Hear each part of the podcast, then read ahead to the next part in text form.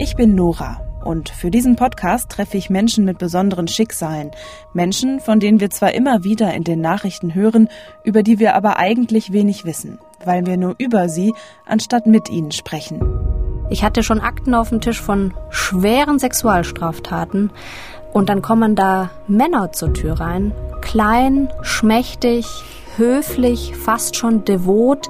Es gibt natürlich Täter, die solche Sachen sagen wie, naja, also die, die hat eindeutig Avancen gemacht oder die ähm, hat mit mir geflirtet oder so. Also da geht mir als Frau natürlich auch das Messer in der Tasche auf. Das ist Annika. Annika ist 30 Jahre alt und Bewährungshelferin. Mit ihr spreche ich über ihren Beruf, wie es ist, mit Mördern und Sexualstraftätern zusammenzuarbeiten, wie man Menschen helfen kann, die Straftaten begehen und warum aus ihrer Sicht Täter häufig auch Opfer sind. MDR aktuell. Tabubruch. Der Podcast über Schicksale hinter die Nachrichten.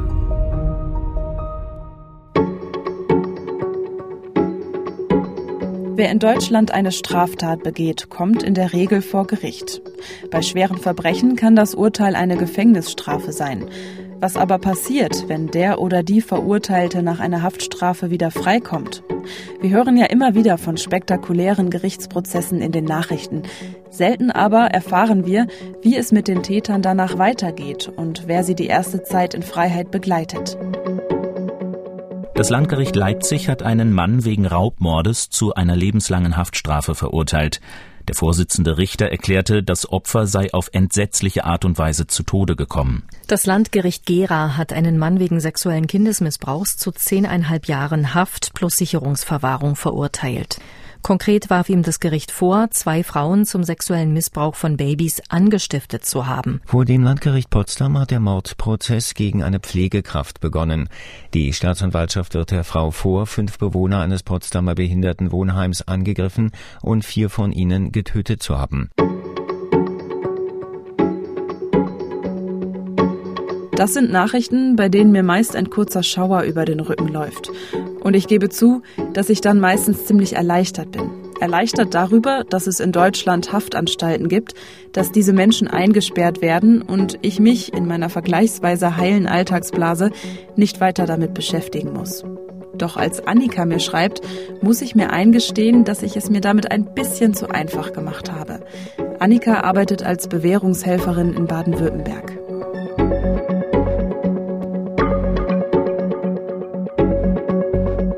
Warum ist dein Beruf für dich ein Tabuthema? Also für mich persönlich ist natürlich kein Tabuthema, weil ich ähm, mich ja tagtäglich damit beschäftige. Aber ich habe eben schon immer wieder gemerkt, dass wenn ich mit Menschen über meinen Beruf spreche, dass da doch noch viele Vorurteile gibt. Oftmals habe ich auch das Gefühl, so in der öffentlichen Auseinandersetzung mit Straftaten geht es oft um besonders spektakuläre Straftaten oder auch ähm, besondere Straftäter. Mhm.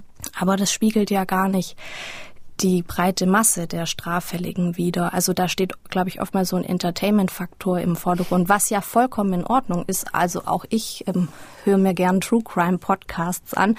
ähm, aus Entertainment-Gründen, das ist ja voll in Ordnung. Ähm, aber die Bewährungshilfe hat ja zur Aufgabe die Resozialisierung, also Straftaten zu verhindern oder zu minimieren durch Resozialisierung. Und Resozialisierung ist aus meiner Sicht ähm, etwas, was nicht nur den einzelnen Straftäter betrifft, sondern das ist eigentlich eine gesamtgesellschaftliche Aufgabe. Und deswegen fand ich es wichtig, dieses Thema ja öffentlich zu machen oder einfach mal wieder darüber öffentlich zu sprechen. Was für Vorurteile sind das genau? Also wenn du anderen Menschen von deinem Beruf erzählst, welche Reaktionen bekommst du da? Also erst vor kurzem hat mich jemand gefragt, ob ich denn auch dann einen Selbstverteidigungskurs gemacht hätte, wenn ich in der Bewährungshilfe arbeite. Hast du? Ich, nein, ich habe gesagt, nein, habe ich nicht. Und selbst wenn, ich hätte ihn noch nie gebraucht. Ich würde auch keinen Beruf ausüben, bei dem man einen Selbstverteidigungskurs ähm, braucht. Ähm, die, das ist ja gar keine blöde Frage, aber ich habe mir dann im Nachhinein gedacht, naja, okay, was, ähm, was für ein Bild ähm, oder was für eine Vorstellung geht denn mit dieser Frage einher? Also dass, dass man sich jetzt verteidigen muss, ähm, bloß weil man mit Straffälligen zusammenarbeitet. Und das, das ist eben nicht so.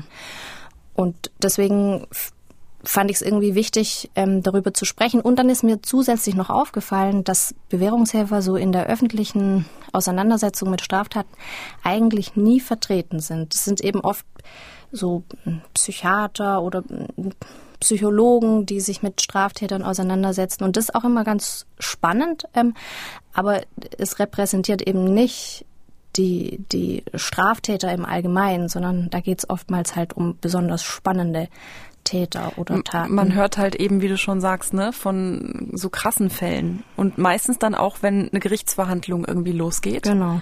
Ne? Also dann, ne, in dem und dem Prozess wurde der und der zu so und so einer Haftstrafe verurteilt, aber man weiß dann immer nicht so richtig, wie es dann weitergeht. Ja. Und das ist der Punkt, wo du dann so zum Einsatz kommst.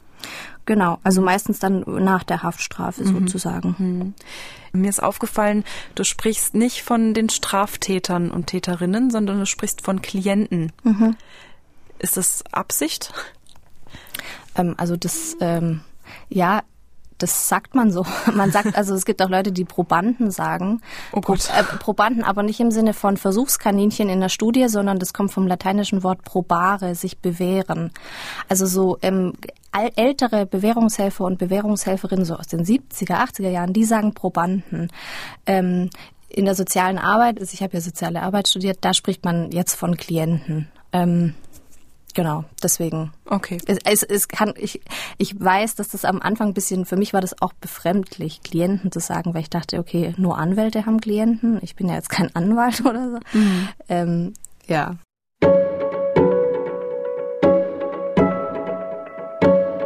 Als Bewährungshelferin begleitet Annika Straftäter und Täterinnen durch ihre Bewährungszeit.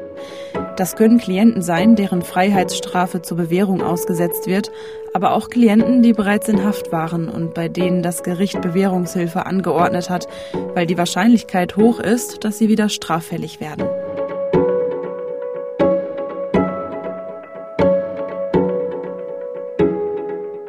Also als Bewährungshelferin ist es im Grunde so, dass man drei Aufgaben hat.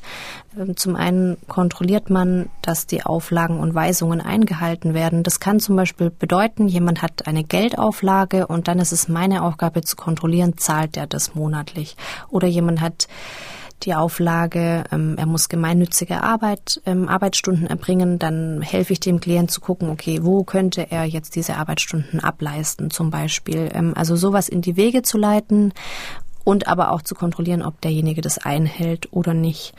Und dann ist es ist noch ein Teil unserer Arbeit eben die Hilfe. Also wir bieten dem Klient Hilfe an für Lebensbereiche, in denen er Hilfe braucht. Das kann zum Beispiel sein drohende oder bestehende Wohnungslosigkeit, drohende oder bestehende Arbeitslosigkeit, Hilfe bei einer Suchtproblematik oder bei psychischen Erkrankungen. Und was wir dann machen, ist, dass wir oft die Klienten an entsprechende Stellen vermitteln. Also wir vermitteln dann an die Suchtberatung und stellen da einen Kontakt her. Oder wir vermitteln an das Gemeindepsychiatrische Zentrum und so weiter und so fort. Also dass man quasi mit dem Klient schaut, wo, wo ist Hilfebedarf und, und dann eben guckt, dass man die Hilfe in die Wege leitet. Und das wird in aller Regel so gemacht, dass ähm, wenn Klienten erstmalig in die Bewährungshilfe kommen, dann ähm, wird auch erstmal so die ganze Lebensgeschichte erhoben, also so Biografiearbeit, dass man guckt, okay, wie war eigentlich die Vergangenheit,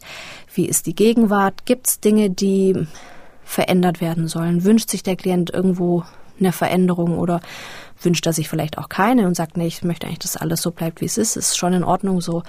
Also quasi man, man nach drei oder vier Gesprächen hat man sich so quasi so ein umfassendes Bild darüber gemacht, in welcher Lebenssituation der Klient steckt. Und dann schaut man mit dem Klient zusammen, welche Problemlagen gibt es, gibt es überhaupt welche und gibt es irgendwas, was er verändern möchte. Nicht zuletzt spricht Annika auch ganz konkret über die Straftat mit ihren Klienten. Sie nennt es Tataufarbeitung. Dazu später mehr. Eine Bewährungshilfe dauert im Schnitt drei Jahre, sagt sie. Manche Klienten sieht sie in dieser Zeit alle zwei Wochen, manche nur zweimal im Jahr. Wir wollen jetzt auch ein bisschen über deine konkrete Arbeit sprechen mit Straftätern und Straftäterinnen und auch über konkrete Fälle. Und da wäre meine Frage gleich zu Beginn, darfst du da jetzt überhaupt so genau mit mir drüber sprechen, öffentlich? Weil ich nehme mal an, äh, du hast eine gewisse Schweigepflicht auch.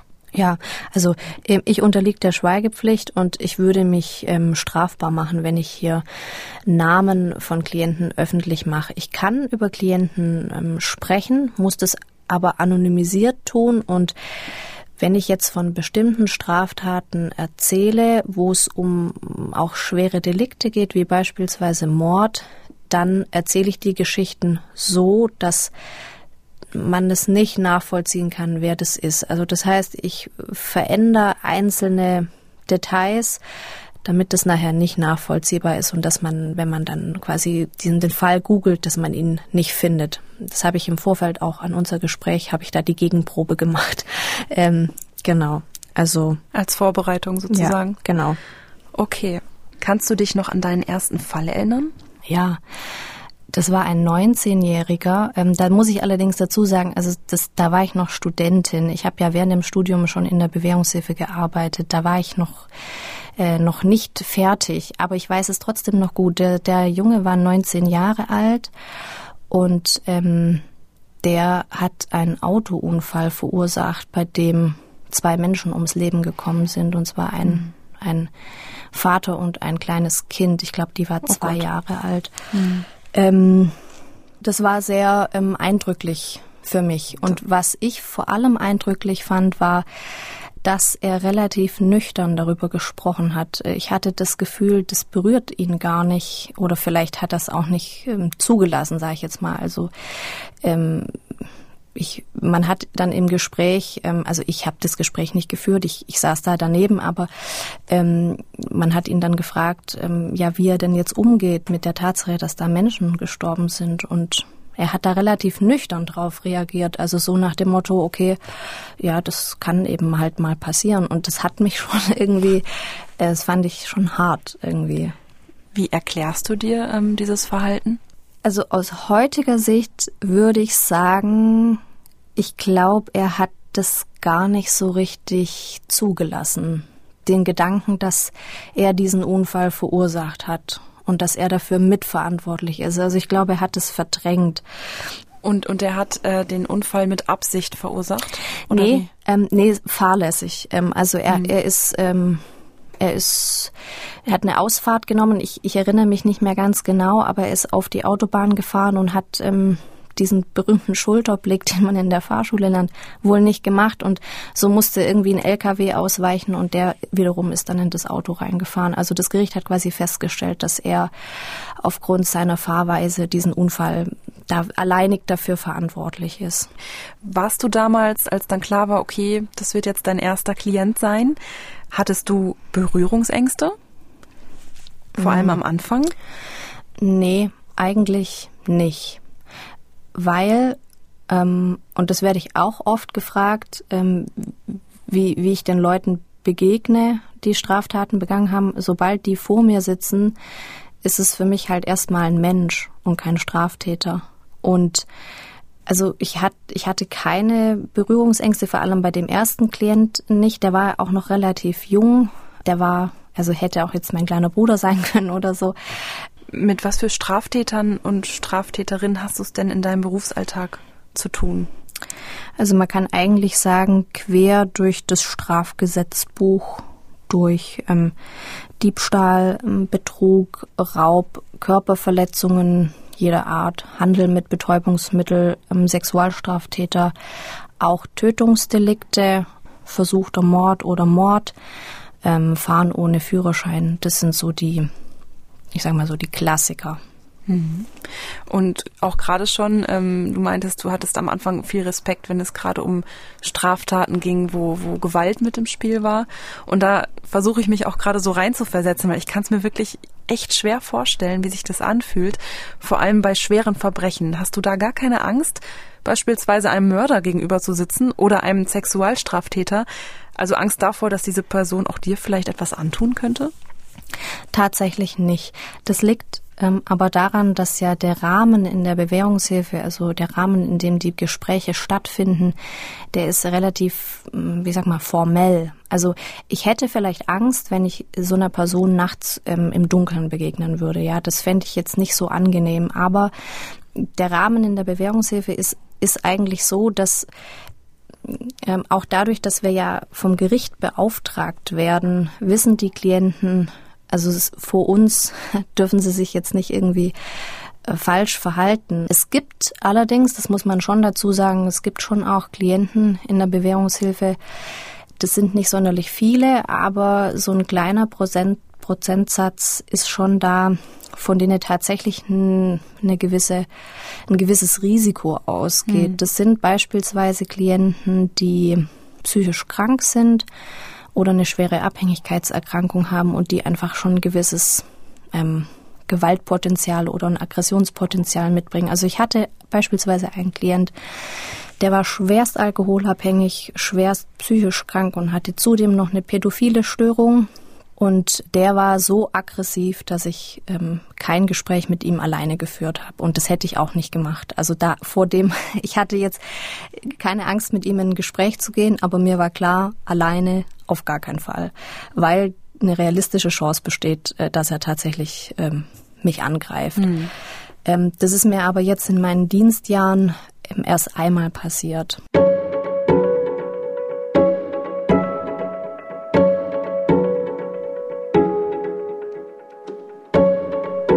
Kommt man auf die Idee, Bewährungshelferin zu werden?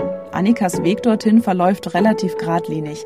Sie studiert soziale Arbeit, ihr Schwerpunkt schon im Studium soziale Dienste in der Justiz. Annika erzählt mir, dass sie sich schon immer für Menschen mit besonderen Lebensgeschichten interessiert hat und vor allem für die Frage, warum Menschen straffällig werden.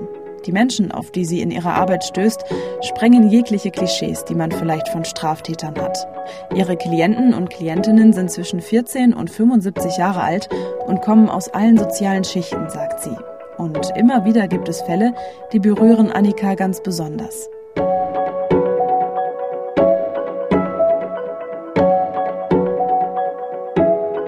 Das war eine Klientin, die war 72 Jahre alt, also schon relativ alt. Und das Delikt äh, war gar nicht ähm, so gravierend. Die ist verurteilt worden wegen Diebstahl. Die hat Haushaltsgegenstände gestohlen, also ein Mixer und ähm, also irgendwie sowas in der Art. Ähm, und die hat eine Freiheitsstrafe bekommen, die war aber nicht sonderlich hoch und äh, die wurde zur Bewährung ausgesetzt. Und ähm, als die Klientin zu mir in die Bewährungshilfe kam, da war die zu der Zeit in der Psychiatrie und ich habe die dann besucht mh, mm, dort und habe im Grunde so eine ganz gebrochene Frau ähm, vor mir gehabt. Also sie sah viel älter aus als 72. Ähm, sie sah, also sie, man hat irgendwie gesehen, sie ist total gezeichnet vom Leben. Und sie war auch körperlich stark eingeschränkt, hatte starke Schmerzen, Rückenschmerzen und saß da wie so ein Häufchen Elend. Und ich kann mich noch dran erinnern, ich bin in dieses Zimmer reingekommen und ich hatte einfach sofort einfach, also Mitleid ist vielleicht das falsche Wort, aber schon einfach Mitgefühl mit der Frau. Und ähm, ich habe dann eben gesagt, ich bin jetzt die Bewährungshelferin und wie das denn jetzt abläuft und was so die Rahmenbedingungen sind. Und sie hat dann relativ schnell und unaufgefordert angefangen, von ihrem Leben zu erzählen und sie hatte einfach ja eine sehr, eine, einfach eine sehr tragische Lebensgeschichte. Es war so, dass sie ähm, lange mit einem Mann verheiratet war, der sie sehr schlecht behandelt hat. Jetzt muss man dazu sagen, ähm, diese Geschichte, ich kann das natürlich nicht überprüfen. Also es ist einfach das, was sie mir jetzt erzählt hat. Mhm. Ähm, ob das so war und ob alles wirklich so war, ich weiß es nicht.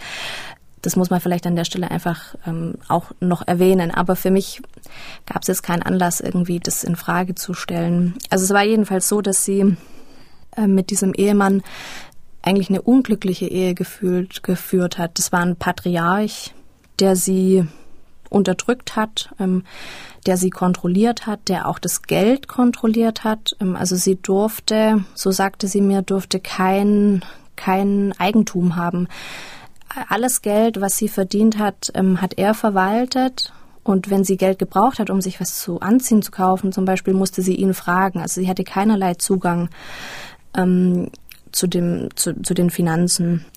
Ähm, und die beiden hatten einen Handwerkerbetrieb, wo sie beide auch gearbeitet haben. Und irgendwann mal hat die Klientin rausgefunden, dass der Mann sie betrügt. Ähm, ähm, die hatten ein Ferienhaus irgendwie in Spanien und da war er eben mit einer anderen Frau und dann hat sie die Scheidung eingereicht. Und relativ äh, kurz darauf, also so ein, zwei Jahre, kam die Klientin ähm, ins Rentenalter, hat nicht mehr gearbeitet. Und dann stellte sich heraus, als sie ihre Rente bekommen hat, dass der Mann sie in diesem gemeinsamen Handwerkerbetrieb ähm, wohl Zeit seines Lebens als geringfügig beschäftigte Mitarbeiterin nee. angestellt hat. Ach, krass. Mhm. Ähm, also das heißt, sie hat eine super mickrige Rente bekommen. Dann habe ich sie natürlich gefragt, ja, aber das, das, das kann man, also ist ja Betrug, also das kann man ja anzeigen, aber der Mann war mittlerweile verstorben, der hatte eine Krebserkrankung. Also man konnte da wohl im Nachhinein gar nichts ähm, dran ändern oder, oder auch das nicht irgendwie so belegen. Das war auch der Grund, warum sie in einer Sozialwohnung gelebt hat. Und das hat, also das, das hat mich einfach total so berührt, so ihre Geschichte. Es war eben auch so, sie hat über den Mann gar nicht schlecht geredet oder so mit Hass. Also so, ich, man hatte das Gefühl, sie hat eigentlich schon ein gutes Herz, so im Großen und Ganzen. Und wenn man dann auf ihre Straftat guckt, also Diebstahl, dann erscheint diese Straftat ja auf einmal in einem völlig anderen Licht. Also man kann es dann ja eigentlich fast nachvollziehen, wahrscheinlich, genau. ne? Ja. Also Ging es dir so, dass du auf einmal dachtest, ja, ist ja völlig in Ordnung, dass sie gestohlen, also nicht in Ordnung, aber äh, kann ich nachvollziehen, dass diese Frau gestohlen hat? Ja, absolut. Also es war auch so, dadurch, dass sie ja kaum Geld zur Verfügung hatte, ähm, hatte, hat sie eben gesagt, also sie durfte nie ähm, Eigentum besitzen ähm, während der Ehe und das war ihr einfach wichtig, mal was zu haben, was nur ihr gehört. Und deswegen hat sie den Diebstahl begangen. Sie konnte sich's nicht leisten, weil sie kein Geld hatte. Und das war der Grund, warum sie gestohlen hat. Und die Geschichte nimmt dann noch eine besonders tragische Wendung. Ähm, ungefähr fünf Monate nach Betreuungsbeginn ähm, hat sie mich angerufen und hat mir gesagt, dass man bei ihr etliche Metastasen entdeckt hat im Körper. Und also ich weiß noch, dass ich zu ihr gesagt habe, gibt's noch Hoffnung? Und dann hat sie gesagt, Hoffnung gibt's immer. Und das war das Letzte, was ich von ihr gehört habe. Zwei Wochen später war sie tot.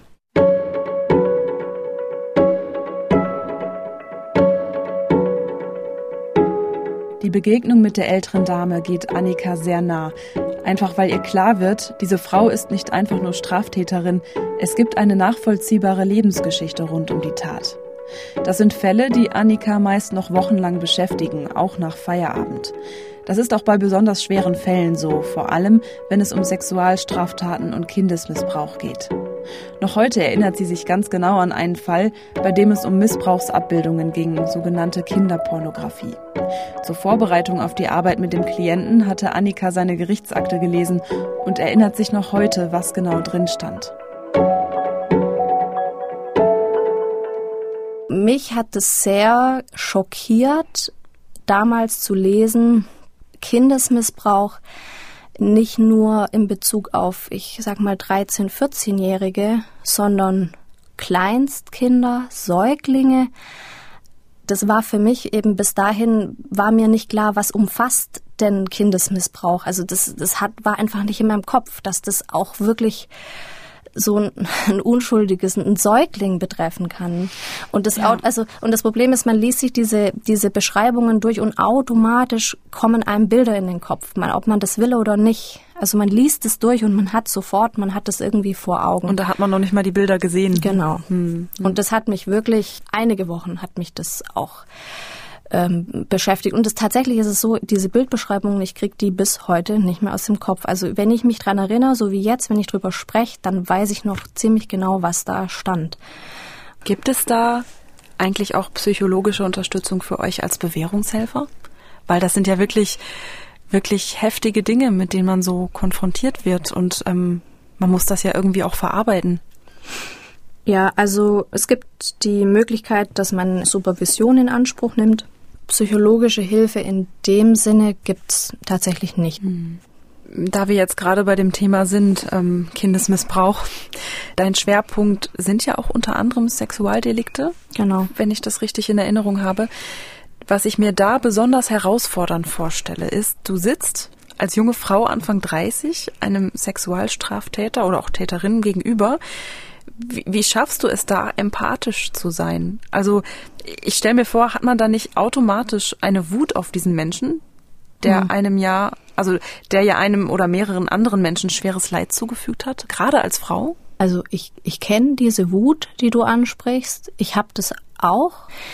Wenn ich den Leuten gegenüber sitze, ist es so, dass für mich eben da halt erstmal ein Mensch sitzt. Und das macht es mir irgendwie sehr schwierig, wütend zu sein. Aber mm, also du hast gerade erzählt mit der älteren Dame, da hattest du ganz, konntest du ganz viel Mitgefühl empfinden, Empathie und konntest es nachvollziehen, warum mhm. sie gestohlen hat. Wie ist das dann bei Sexualstraftätern? Kannst du das da in irgendeiner Form nachvollziehen? Manchmal gibt es ja eine Erklärung warum jemand so handelt. Beispiel, ähm, ich hatte erst kürzlich einen Klienten, der ist auch verurteilt worden wegen Konsum von Missbrauchsabbildungen. Und äh, in der Tataufarbeitung hat er mir dann erzählt, dass er als Kind selbst missbraucht wurde und sich die Bilder angeschaut hat, weil er wissen wollte, ob er sich da wiedererkennt. Das war jetzt eben seine Erklärung. Ob das jetzt, ob, ob die jetzt der Wahrheit entspricht, ich weiß es nicht. Es, es war für mich aber dann eben einfach in, in dem Gespräch dachte ich mir, okay, gut, das hat's schon irgendwie erklärbar gemacht irgendwie für mich oder also nicht nachvollziehbar. Nachvollziehen werde ich sowas, denke ich, nie können.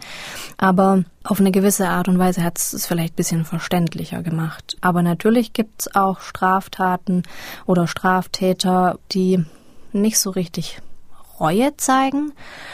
Und da merke ich dann schon, okay, das, das fällt mir dann schon schwerer, jetzt äh, empathisch auf diese Person einzugehen. Also ich glaube, der, der Schlüssel generell im Umgang mit Straftätern, insbesondere mit Sexualstraftätern, ist eben, dass man Tat und Person voneinander trennt.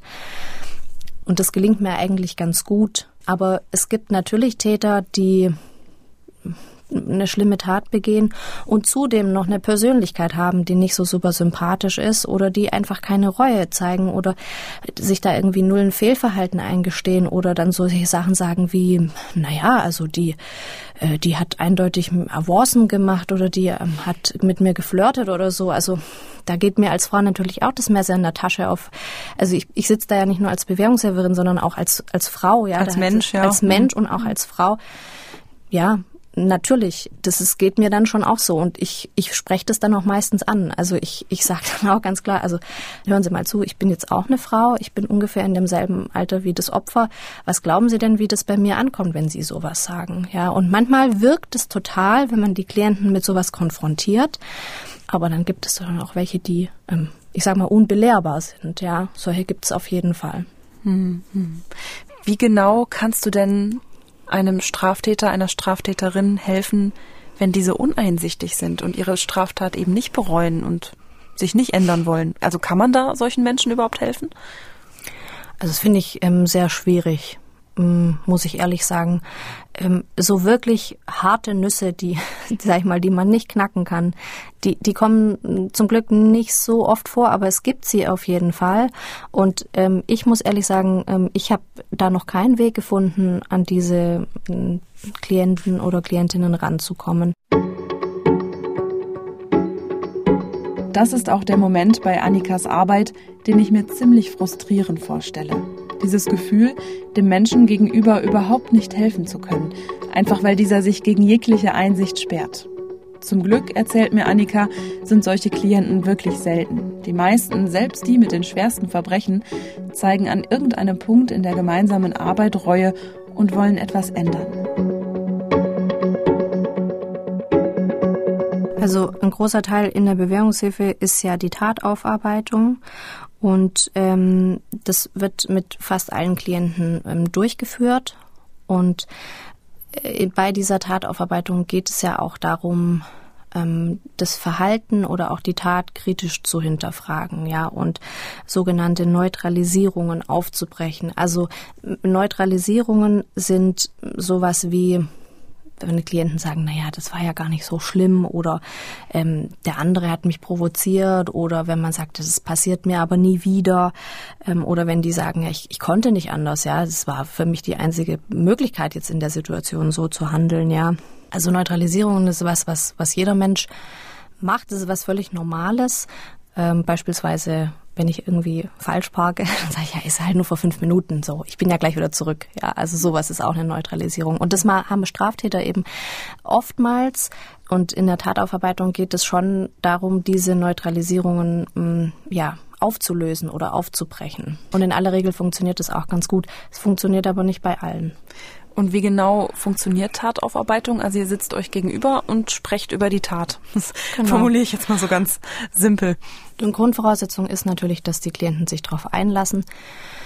Ähm, ich sage dann immer am Anfang von der Bewährung, ähm, dass eben auch ein Teil ähm, der Bewährung die Tataufarbeitung ist und ob sie sich auf sowas einlassen können. Und in aller Regel, ja, da jubeln die jetzt nicht vor Freude, aber sie sagen halt mal ja. Wichtig für, für eine gelungene Tat oder für eine gelingende Tataufarbeitung ist, dass man eine gute Arbeitsbeziehung hat. Also ich würde jetzt niemals im ersten Gespräch mit einer Tataufarbeitung anfangen. Das macht jetzt keinen Sinn, aber so nach dem dritten und vierten Gespräch, wenn man so ein bisschen Gefühl für die Person hat, dann ähm, steigt man ein, indem man erstmal das Delikt nochmal bespricht. Und ich zeichne das dann meistens auf. Also was ist denn da an dem Tag genau passiert und ähm, wie ging es dem Klienten an dem Morgen zum Beispiel? Ist er schon mit einem bestimmten Gefühl aufgewacht? Und ähm, dann zeichne ich das alles auf und das ist so der Grundstein. Und dann geht es zum Beispiel auch um solche Themen wie Verantwortungsklärung. Es geht um Opferempathie. Dann wird zum Beispiel auch noch darüber gesprochen, was würde denn jetzt passieren, wenn, wenn er nochmal straffällig wird. Tataufarbeitung ist letzten Endes ein ganz detaillierter, in die Länge gezogener Reflexionsprozess. Mhm. Und wichtig ist eben auch, und das ist so ein, aus meiner Sicht so ein Kernpunkt in der Tataufarbeitung, dass Klienten verstehen, warum sie in diesem Moment so gehandelt haben, weil jeder Klient hat einen für sich guten Grund, diese Straftat zu begehen. Manchmal sind es ganz offensichtliche Dinge, so wie ich brauchte halt schnell Geld aber zum Beispiel bei Gewaltdelikten ist es dann schon immer spannend, ja, warum, ähm, warum hat er jetzt zugeschlagen? Also welches Gefühl hat es bei mir ausgelöst, also bei dem Klienten? Ähm, und das eben so rauszuarbeiten, also was ist eigentlich, was, was gibt mir diese, diese Straftat? Hm. Und das kann man zum Beispiel mit so einem Zeitstrahl machen, wo man dann, ähm, ich verteile da dann manchmal so grüne Kärtchen für was hat es mir eigentlich gebracht also welche Vorteile hatte ich durch die Straftat? Und dann verteile ich rote Kärtchen für welche negativen ähm, Konsequenzen hatte denn die Straftat? Und lasse dann die Klienten das oft so aufschreiben und dann auf einen Zeitstrahl legen. Und da erscheint immer dasselbe Bild. Die positiven Aspekte, also die Vorteile der Straftat, die liegen immer äh, direkt bei der Straftat, also sehr kurzfristig sozusagen, kurzfristig positive Konsequenzen und die ähm, langfristigen Konsequenzen sind meistens die roten Kärtchen. Und das ist auch oft ein Aha-Moment für die Klienten zu sehen, okay, ich tu, ich habe die Straftat getan aus einem guten Grund, das hat mir was gebracht, kurzfristig, langfristig gesehen hatte ich dadurch mehr negative Konsequenzen. Und das ist dann wahrscheinlich so der Prozess auch bei den äh, Straftätern, dass sie dann denken, oh Mensch, ja, eigentlich am Ende gehe ich äh, als Verlierer raus, auch wenn es jetzt erstmal irgendwie positive Effekte für mich hatte.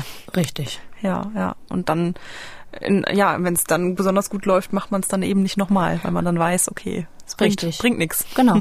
Es gibt sicher auch Klienten, die sagen, ähm, ich kenne das Risiko, ähm, aber wenn ich die Möglichkeit habe, dann stehle ich nochmal so ein 3000 Euro Rad zum Beispiel. Also Tataufarbeitung hat nicht immer die, die Konsequenz, dass man nicht mehr straffällig wird, ja, aber ich denke, es ist für viele Klienten schon wichtig, sich erstmal Gedanken darüber zu machen, was denn da in ihnen eigentlich passiert.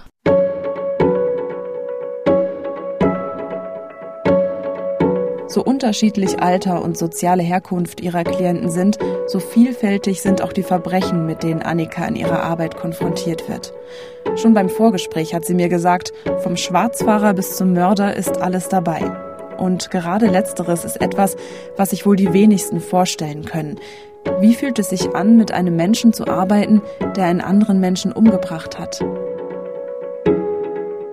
Also ich konnte mir das ähm, auch nicht vorstellen oder ich habe mich auch im Vorfeld gefragt, äh, wie geht's mir wohl dabei, wenn ich dem dann gegenüber sitze. Also es war so, ähm, dass ich wie bei allen Fällen erstmal die Akte auf dem Tisch habe und mir dann das Urteil ähm, durchlese und das war ein ganz ausführliches Urteil. Das ist bei bei schweren Straftaten meistens so, dass das Gericht da einfach besonders ausführlich quasi die die Tat ähm, erhebt, wie das, wie das denn gewesen ist. Also das Urteil hatte, glaube ich, 50 Seiten. Das war schon relativ viel und ich habe mir dann die, das Urteil durchgelesen und äh, es war schon so, äh, ich musste schon schlucken, weil es war ein sehr brutales Delikt. Ich, ich sage gleich noch mal ein bisschen, was, was da genau passiert ist. Ähm, und eben das zu lesen und zu wissen, okay, das ist jetzt keine Fiktion, das hat sich jetzt nicht irgendein Krimi-Buchautor ausgedacht, sondern es ist wirklich so passiert. Ähm, da musste ich schon schlucken. Auch, weil ich mich halt gefragt habe, okay, äh, wem trete ich denn da jetzt gegenüber? Wie sieht denn diese Person jetzt wohl aus? Ähm, sieht man der das Delikt an und sieht die jetzt besonders brutal aus? Ähm, also das waren so meine Gedanken im Vorfeld. Und die Tat ist folgendermaßen passiert. Also der, der Mann war zum Tatzeitpunkt äh, jugendlich und war zuerst auf dem Gymnasium und ist dann auf die Realschule und ähm, hat die dann abgebrochen. Er ist vor ähm, dem Mord nicht straffällig geworden. Also zumindest ist er nicht verurteilt worden, aber er ist schon so ein bisschen auf die schiefe Bahn geraten. Also er hat Drogen konsumiert und ähm, es gab einfach so eine gewisse Perspektivlosigkeit, ähm, in der er sich befunden hat. Und mhm. es war dann so, dass er an dem Tat Tag zu Hause war und mit Freunden feierte. Und das Mordopfer war die Mutter, das muss man vielleicht noch dazu sagen. Genau. Die Mutter oh war auch in der Wohnung. Die Mutter schlief im Prinzip nebenan. Also die Jungs haben da gefeiert und die Mutter schlief im Zimmer nebenan. Und der Klient ging dann irgendwann mal in das Schlafzimmer ähm, der Mutter, drehte davor aber noch die Musik lauter und es kommt zum Gespräch, es kommt zum Streit und ähm, er fängt an, auf sie einzuprügeln. Und mhm. zwar mehrere Stunden lang. Man kann, konnte nicht mehr nachvollziehen, zu welchem Zeitpunkt die Frau gestorben ist. An ein Detail aus dem Urteil erinnere ich mich noch genau. Ähm, es stand geschrieben, dass er während der Tat sein T-Shirt ausgezogen hat, weil er das so anstrengend, ihm, ihm war so warm, weil das so anstrengend war. Und die Frau hatte so massive Verletzungen, wie man sie eigentlich nur bei Autounfällen sieht. Also er hat das, er muss eine unheimliche Kraft aufgewendet haben bei, bei der Tötung. Also es kam zu so, eine, zu so einem Overkill, ja, eine Übertötung sozusagen. Also er, die war sicher schon schneller gestorben, als er quasi auf sie eingeprügelt hat. Und das spricht ja wiederum dafür, dass, dass es einfach eine Entladung von einer ganz, von, einer, von ganz vielen Emotionen sozusagen war, ja. Mhm. Wie war es denn dann? Du hast dem dann gegenüber gesessen und hast ihn eben unterstützt als Bewährungshelferin? Oder, oder wie war das dann genau? Also es war so, ähm, der kam zum ersten Gespräch. Also der kam aus Haft, muss man dazu sagen. Der wurde, ähm, der hat ähm, eine Haftstrafe bekommen und wurde vorzeitig entlassen. Also kurz vor Ende seiner Haftstrafe wurde der Rest zur Bewährung ausgesetzt. Und zunächst mal ging es jetzt gar nicht um die Straftat, ähm, sondern es ging eigentlich zunächst mal um so ein Kennenlernen. Das ist eigentlich grundsätzlich so. Wir sind dann aber schon relativ schnell also ich denke, so nach dem, nach dem zweiten Gespräch sind wir auf die Straftat zu sprechen gekommen. Und eben auch über seine jetzige Lebenssituation. Der hatte ähm, auch eine, Freundin dann zu der Zeit und die hatte einen Sohn. Und dann ging es eben auch darum, wie, wie geht es ihm denn jetzt, jetzt in dieser potenziellen Vaterrolle und einfach, wie kommt er denn jetzt zurecht nach so einer langen Haftstrafe? Also es ging mehr so um, wie ist, die, wie ist die Situation im Moment?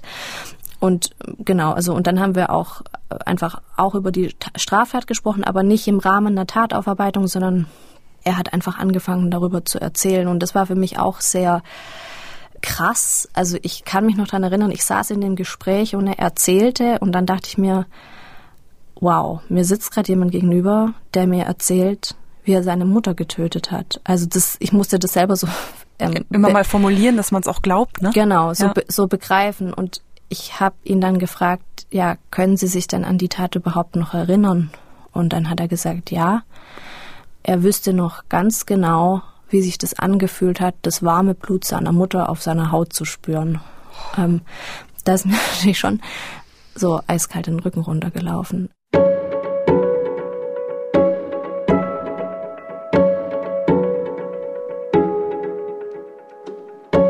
Annika betreut den jungen Mann nicht lange. Kurz nach der Bewährungshilfe begeht er eine schwere Sexualstraftat, wird erneut verurteilt und kommt in Sicherungsverwahrung. Mich beeindruckt, wie ruhig und doch gefasst Annika mir über diesen Fall erzählt. Ich glaube, wäre ich in ihrer Situation gewesen, ich hätte große Angst gehabt, dass der Mann auch mir etwas antun könnte. Angst, sagt Annika mir, hatte sie nicht, Respekt aber schon. Ich habe mich natürlich im Vorfeld gefragt, was für eine Person kommt denn da jetzt gleich zur Tür rein, als mhm. ich ihn das erste Mal gesehen habe. Und ich war sehr, ja, fast schon schockiert. Es war ein äußerst, ja, wenn man das überhaupt sagen darf, äußerst sympathischer junger Mann, dem man sowas nie im Leben zugetraut hätte. Nicht nur, dass man es ihm nicht zugetraut, ich glaube, man traut sowas den wenigsten zu, aber der war einfach, locker, sympathisch, authentisch auch. Also so, dass man nicht nur dachte, okay, der tut jetzt halt so oder der spielt jetzt halt irgendwas, sondern ähm, das war, also ich, ich war schon schockiert irgendwie, weil ich mir dachte, man muss doch diesem Menschen, man muss es dem doch ansehen. Man muss es ihn ansehen, ja. Ähm, mhm. und, und diese Erfahrung habe ich tatsächlich immer mal wieder gemacht, dass ich brutale Straftaten auf dem Tisch liegen habe in Form eines Urteils und die Leute, die dann zur Tür reinkommen, sind einfach, sehen überhaupt nicht danach aus. Natürlich ist es immer wieder ein Aha-Erlebnis. Kein Täter sieht so aus wie seine oder die wenigsten, ja. Ähm, und das sind dann eben auch die Vorurteile oder die Klischees, die wir so im Kopf haben. Ne? Genau. Sind, sind alles harte Jungs. Und, und auch vor diesen Vorurteilen, ähm, da, davon kann auch ich mich nicht ganz frei machen, merke ich eben an solchen mhm. Situationen auch. Also es, es gibt nicht den typischen Schläger und nicht den typischen Vergewaltiger. Ich hatte schon Akten auf dem Tisch von schweren Sexualstraftaten und dann kommen da Männer zur Tür rein, klein, schmächtig, höflich, fast schon devot, wo ich mich frage, wie geht das, wie, das kann man sich dann nicht vorstellen. Und so war das eben bei dem Klienten auch. Ich glaube, aufgrund dessen, dass es, dass ich schon so ein Stück weit Sympathie für diesen für diesen Menschen hatte oder eben gemerkt habe, okay, da, da kommt jetzt nicht ein eiskaltes Monster zur Tür rein. Ich glaube, das hat mir eben den Umgang mit ihm sehr erleichtert. Gleichzeitig darf man das aber trotzdem nicht vergessen, dass er einfach eine schlimme Straftat mhm. begangen hat. Also vor allem bei so einer, bei so einem Delikt wie Mord, finde ich, das muss man sich schon immer vergegenwärtigen. Okay, dieser Mensch hat halt, der hat auch eine andere Seite und die zeigt er natürlich nicht nach außen und die ist im Verborgenen, wie wahrscheinlich bei ganz vielen Straftätern, aber die ist trotzdem da. Kannst du, konntest du damals verstehen, warum er das gemacht hat? Wenn also, man überhaupt von Verstehen reden kann hier in diesem Fall. Also er erzählte mir Folgendes. Allerdings muss ich dazu sagen, das stand nicht im Urteil, so dass ich nicht weiß, ob es stimmt oder nicht. Er erzählte mir, dass er von seiner Mutter jahrelang sexuell missbraucht wurde. Er sagte, meine Mutter hat einfach einen Gefallen an mir gefunden. Er ist auch nicht so sehr ins Detail gegangen, ähm, mhm. was jetzt den Missbrauch angeht. Ich kann es auch nicht nachprüfen, ob das wirklich so war, aber es hat für mich schon irgendwie ein Stück weit Sinn gemacht, weil so dieser Gewaltausbruch bei dem Delikt spricht aus meiner Sicht schon dafür, dass da ja eine unheimliche Wut oder eine ganz große Emotion dahinter steckt. Und das ist ja bei Opfer von Sexualstraftaten schon oft so, dass sie halt eine, eine Wut in sich tragen, auch völlig zu Recht. Ja, mhm. jetzt ist nicht jedes Opfer von einer Sexualstofftat wird zum Mörder, das ist schon klar. Aber für mich war das dann schon ein Stück weit nachvollziehbarer.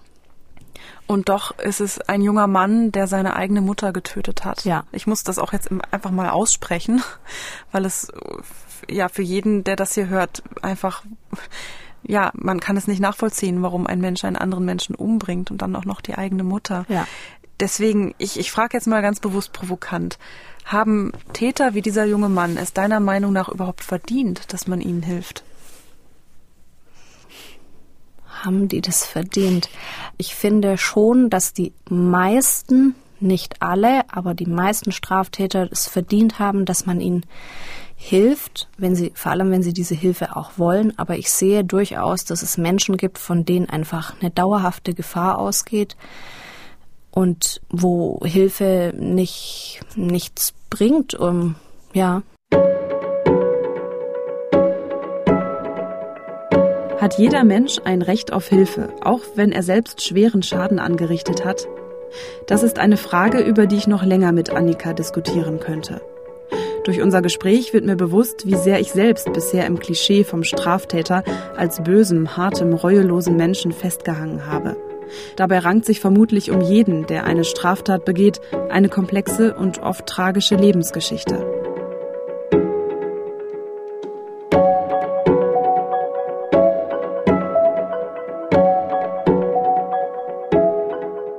Was muss sich aus deiner Sicht ändern, ähm, im Umgang mit Straftätern und Täterinnen? Ich übe ja große Kritik an dem Konzept des Strafvollzugs. Ich finde, der Strafvollzug, so wie wir ihn in Deutschland haben, ist, ist ein veraltetes Konzept, das einfach eine Reformation braucht. Menschen einzusperren ist momentan das einzige Mittel, das man hat oder eines der wenigen Mittel, die man hat ähm, in Deutschland, um Menschen zu bestrafen. Und ich schlafe nachts auch gut, wenn ich weiß, bestimmte Leute laufen nicht auf der Straße rum. Aber für den Großteil der Straftäter ist der Strafvollzug eigentlich ein Sprungbrett in, in eine weitere kriminelle Karriere. Und ähm, ich, ist das so? Ja, das ist schon hm. so. Also ich habe mir da ehrlich gesagt noch nie Gedanken drüber gemacht, ob also ich habe selber dieses System des äh, von Gefängnissen, dass es sie gibt, habe ich noch nie in Frage gestellt tatsächlich. Es ist halt die Frage, ähm, was also der, der Vollzug soll ja bezwecken, ist ja eine Bestrafung. So, mhm. also geht es ja zunächst mal um Bestrafung und darum, die Gesellschaft für eine gewisse Zeit von dieser Person ähm, ja zu zu schützen, quasi. Aber die enden ja nach ein paar Jahren und dann kommen die Leute raus. Und die Frage ist ja, was macht man eigentlich mit den Leuten, solange sie im Strafvollzug sind? Und da hat sich schon viel getan in den letzten Jahrzehnten. Also, dass es Therapieangebote gibt oder soziale Trainingskurse oder auch Suchtberatung. Aber das ist einfach ist einfach zu wenig. Ja, ähm, man beraubt die, den Tätern, die im Haft, in der Haft sitzen, man, man entzieht ihnen komplett die Verantwortung. Die müssen sich da ja um nichts kümmern, die müssen für nichts Verantwortung übernehmen. Die sitzen in ihrer Zelle und man erwartet, dass sie dann geläutert rauskommen, aber das funktioniert halt meiner Ansicht nach so einfach nicht. Viele Klienten kommen aus der Haft und stehen halt vor dem Nichts. Die haben keine Wohnung, die haben keine Arbeit, die haben kein Geld, kein, also das ist, die, die, die stehen eigentlich vor einem Scheiterhaufen. Und das ist natürlich, der, da ist halt der Weg in die erneute Kriminalität sehr kurz.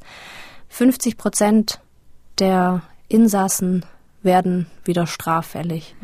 Was schlägst du vor anstelle von Knast? Norwegen beispielsweise hat da finde ich einen ganz guten Weg ähm, gefunden. Da gibt es schon auch noch Haftanstalten, so wie hier, aber die haben eben so den Fokus, setzen die gar nicht so sehr auf die Bestrafung und das Einsperren von Leuten, sondern das, hm, ja, die haben mehr so einen pädagogischen Ansatz, dass man sagt, okay, die Leute, die wohnen wo und die arbeiten auch und ähm, das ist also mehr so wie so eine Art offener Vollzug. Wichtig ist, glaube ich, dass man Straftätern nicht die Verantwortung wegnimmt, sondern dass man sie ihnen überträgt und ihnen auch das beibringt, Verantwortung zu übernehmen für das, was sie getan haben. Gibt es da irgendetwas, was du dir wünscht von der Politik, was sich da ändern müsste? Ja, also ich denke, wenn man halt entsprechend Geld in die Hand nehmen würde, um, um zum Beispiel den offenen Vollzug auszubauen oder Therapieangebote mm, oder auch Tataufarbeitungsangebote schon im offenen Vollzug anzubieten. Also ich glaube, mit, mit entsprechenden finanziellen Mitteln könnte man da schon was verändern. Ich würde mir wünschen, dass die Politik und auch die Gesellschaft eine gewisse Offenheit gegenüber neuen Wegen im Umgang mit Straftaten und Straftätern haben. Und da muss ich natürlich auch ganz klar dazu sagen, also es ist, wird wahrscheinlich immer wichtig sein, dass es sowas wie eine Haftanstalt gibt, weil es gibt Leute, die, glaube ich, einfach hinter Gitter gehören. Also das ist, ich, ich möchte das nicht romantisieren und sagen, ja, die Straftäter, man muss da halt mit denen jetzt, man muss denen mehr Freiheit geben und so. Das mag für manche zutreffen, definitiv, aber sicher nicht für alle. Was wünschst du dir für dich selbst? Also ich wünsche mir für mich persönlich, dass mir, die, dass mir der Beruf noch eine Weile Spaß macht und ich noch eine Weile da arbeite. Und wenn es irgendwann mal nicht mehr so ist, dann ist es auch okay.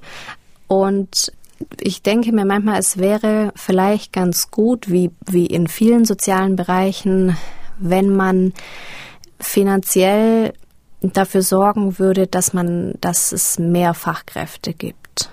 Also ein Bewährungshelfer ähm, betreut rund 70 Klienten das ist schon relativ viel. Und wenn man mehr finanzielle Mittel hätte, um Leute einzustellen, dann wären das vielleicht nur noch 50. Und man könnte eine qualitativ bessere Arbeit leisten. Das würde ich mir wünschen.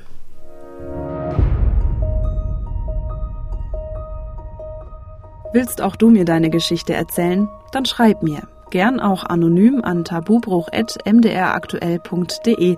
Ich freue mich über jede Nachricht. MDR aktuell Tabubruch, der Podcast über Schicksale hinter die Nachrichten.